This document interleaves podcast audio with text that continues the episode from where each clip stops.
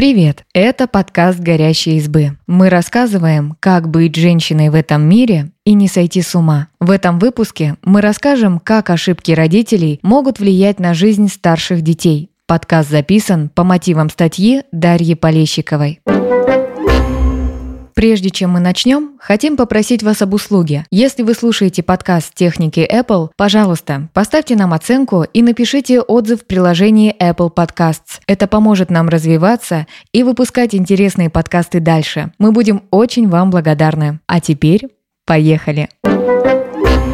После рождения второго ребенка старшему порой приходится резко стать взрослым, присматривать за малышом, делиться игрушками и бороться за любовь мамы и папы. Вместе с психологом Марией Новиковой разбираемся, как поведение родителей влияет на взрослую жизнь старших детей. Рождение второго ребенка – стресс для всех членов семьи.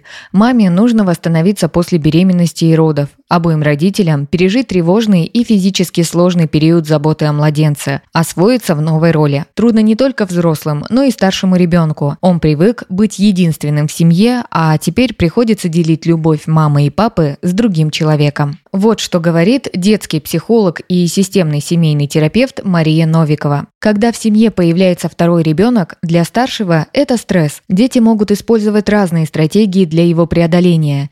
Иногда они начинают хуже себя себя вести, больше болеют, но чаще выбирают стратегию так называемых «хорошего мальчика» или «хорошей девочки», стремятся к совершенству, успеху, берут на себя взрослые роли в надежде, что когда они достигнут поставленных высот, мама и папа будут любить их больше, чем новорожденного. Обычно эта стратегия поощряется родителями. Ребенка хвалят за помощь. Его просят не шуметь, уступать, считаться с интересами младшего, потому что он маленький. Для ребенка это выглядит так, будто на него вдруг свалился огромный груз ответственности и обязательств, не скомпенсированный новыми правилами и привилегиями. Он вынужден справляться с большим количеством требований и ожиданий, не получая поддержки взамен. Отношения с братьями и сестрами учат нас взаимодействию на горизонтальном уровне. Во взрослой жизни это может сказаться на отношениях с друзьями, коллегами и партнером.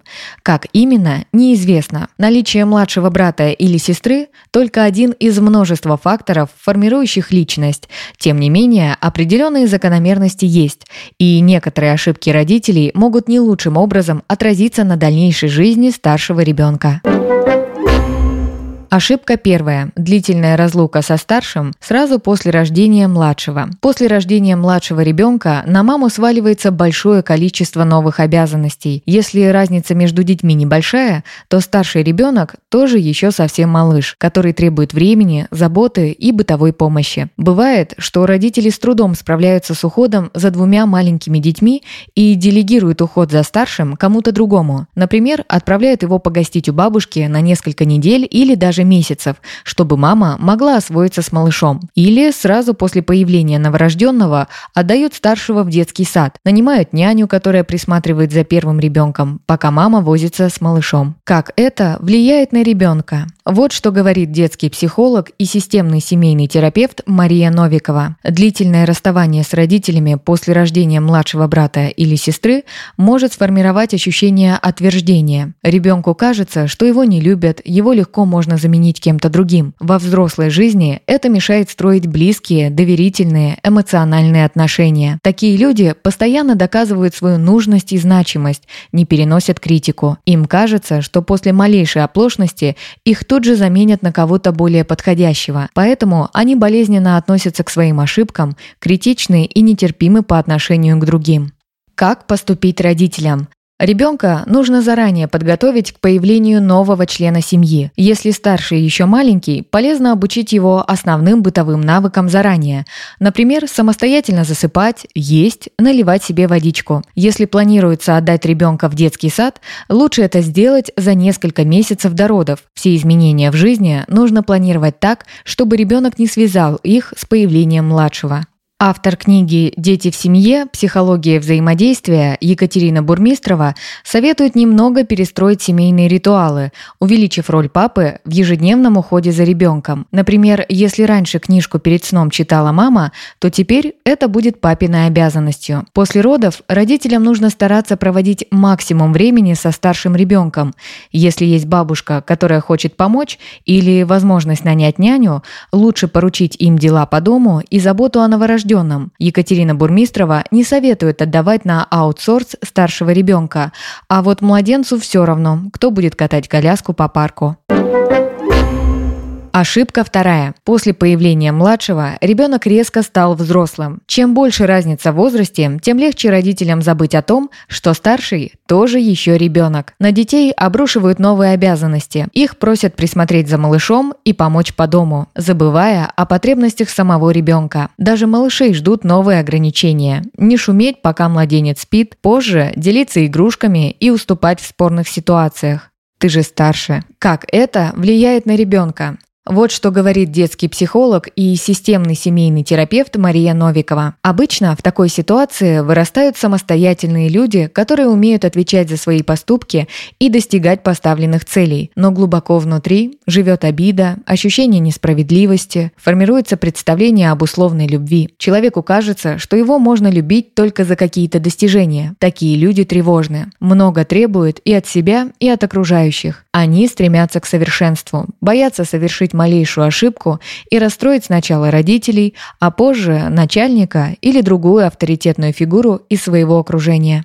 Как поступить родителям? Новые обязанности должны быть скомпенсированы правами. Екатерина Бурмистрова рекомендует заранее продумать привилегии старшего ребенка и подчеркивать их при любой удобной возможности. Например, обратите внимание малышам, что новорожденный ест только молоко, а старшему ребенку можно и яблочко, и вафельку, и конфетку. Придумайте особенные ритуалы только для взрослых. Например, вместе смотрите мультфильмы по вечерам или обсуждайте за чаем, как прошел день. Екатерина Бурмистрова предлагает также запастись небольшими подарками перед появлением младшего. Это могут быть мыльные пузыри, конструктор или новая раскраска. Такие мелочи не только займут старшего ребенка, когда маме понадобится время, но и лишний раз продемонстрируют любовь родителей. Ошибка третья. Старший всегда виноват и отвечает за проступки младшего. Бывает, что старшего ребенка просят присмотреть за младшим, а потом ругают, если малыш ударился или заплакал. А когда дети немного подрастают, старшего автоматически считают виноватым во всех конфликтах и спорных ситуациях. Как это влияет на ребенка?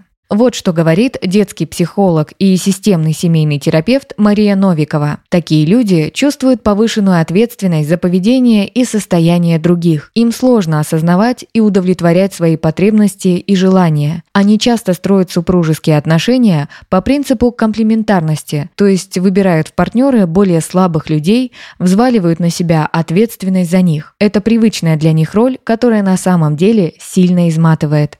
Как поступить родителям? Родителям нужно помнить, что старший тоже еще ребенок, и ответственность за младшего брата или сестру для него непосильная задача. Старшего ребенка нужно научить обращаться с младенцем так, чтобы не причинить ему вреда, а если разница между детьми меньше пяти лет, оставлять их без присмотра вообще может быть опасно. Конфликты между детьми неизбежны, винить в них только старшего ребенка несправедливо. Не стоит и дотошно выяснять каждый раз, кто прав, а кто виноват. Так родители превращаются в судей, которые по несколько нескольку раз в день разбирают тяжбы, а дети будут ябедничать и подставлять друг друга. Если дети поссорились, психолог Екатерина Бурмистрова советует пожалеть пострадавшего ребенка, а поведение второго никак не комментировать. Ошибка четвертая.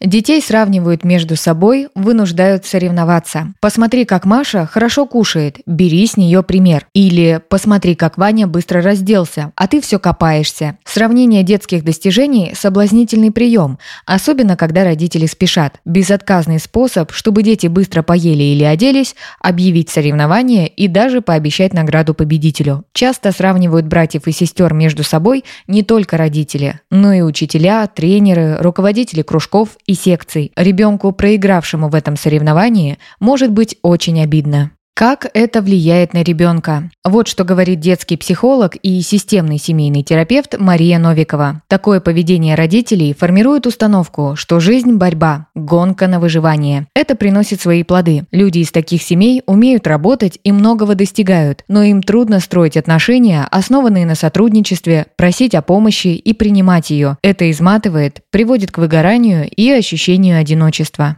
Как поступить родителям? Лучше сравнивать детей не друг с другом, а самим собой. Раньше не могла ровно писать буквы в прописях, а теперь научилась. Год назад не садилась на шпагат, а после упорных тренировок села. Такие высказывания демонстрируют ребенку его достижения и мотивируют двигаться дальше. Если родители куда-то спешат, Екатерина Бурмистрова рекомендует такой прием – завести таймер и объявить детям, что если они успеют, например, одеться до звонка, то получат небольшую награду. Так дети не соревнуются друг с другом, потому что могут победить оба. Ошибка пятая. Родители не уважают личное пространство старшего. Родители нескольких детей подтвердят, первые конфликты появляются тогда, когда младший начинает интересоваться игрушками старшего. Бывает, что родители принимают сторону малыша и вынуждают старшего ребенка делиться.